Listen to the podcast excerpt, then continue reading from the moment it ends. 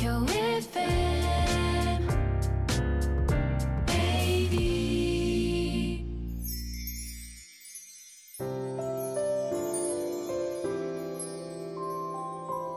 このポッドキャスト放送は毎週日曜夜7時55分よりお届けしている毎日に夢中感動プロデューサー小林翔一を再編集した特別版です。放送で収まりきらなかったアルビオン社長小林翔一さんが大切にしている感動のポイントをどうぞお楽しみください。アルビオンの小林翔一です。情報共有って感動じゃないですか？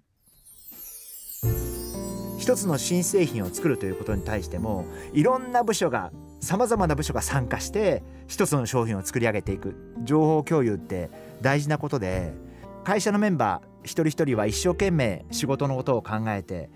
前に進めようと思ってやってくれていることがいっぱいあると思うんです。でこの前もふっと気がついたことがあってシステムに関する投資まあ俗に言われるデジタル投資っていうんですかね。これはうちの会社も各部門に予算がついていてそして各部門が自分の部署にとって良かれと思って一生懸命投資をして自分の部署のためのシステム投資デジタル投資をしているっていう現状が分かってちょっと待てと。そこで私はそれを全て今回止めさせていただいて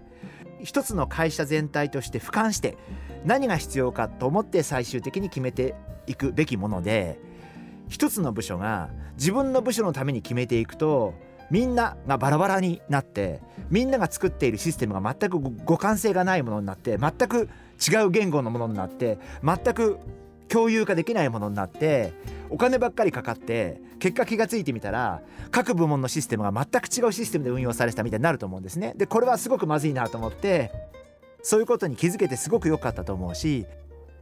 同じ目標に向かって情報共有できるかっていうのはものすごい大事なことだと思っています失礼ですけど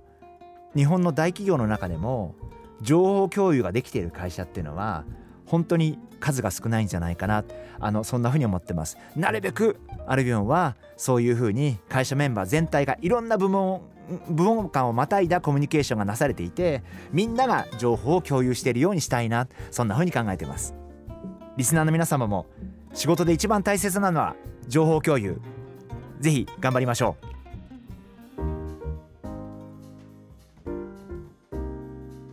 今回はこちらのメッセージをご紹介させていただきます。みやみやさん男性の方ですね。ありがとうございます。現在後輩に教える方法についてもっと違う方法はないか考えながら働いています。私の部署では業務の俗人化をなくすため年度ごとに担当業務を交代しています。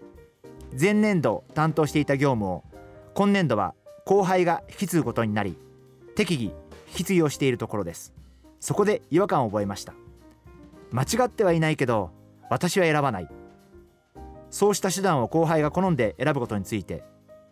結果的には業務は滞りなく進みます。また後輩の人間性は良いため良好な関係は築けています。ですが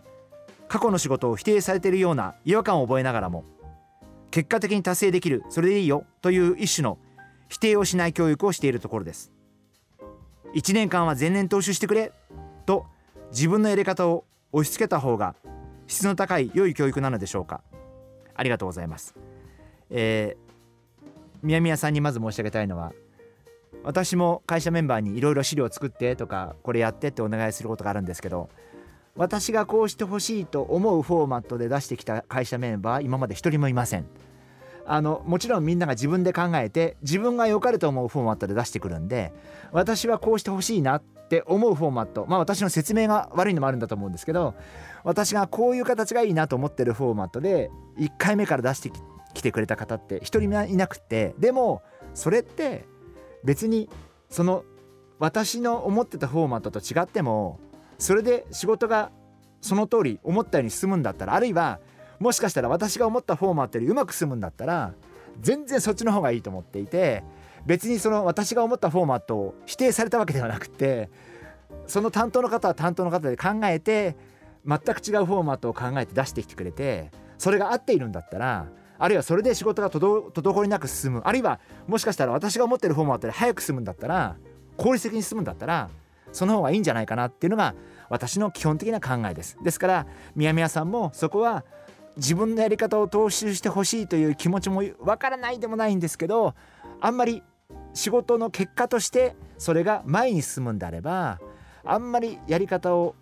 押し付けない方がいいんじゃないかなというのが私の結論になります。あの本当に10人十色でいろんなやり方があっていろんな考え方があって本当にやっぱりみんな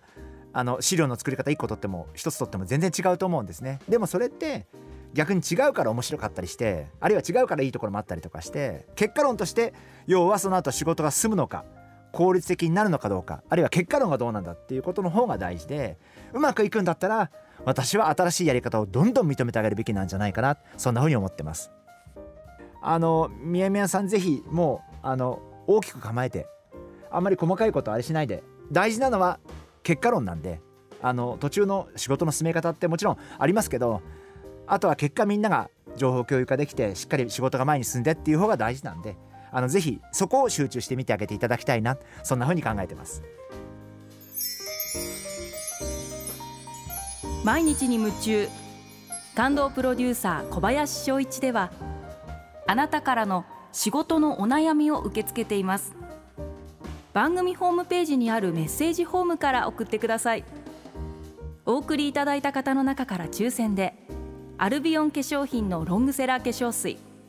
薬用スキンコンディショナーエッセンシャルとソープをセットでプレゼントいたします。たくさんのメッセージをお待ちしています。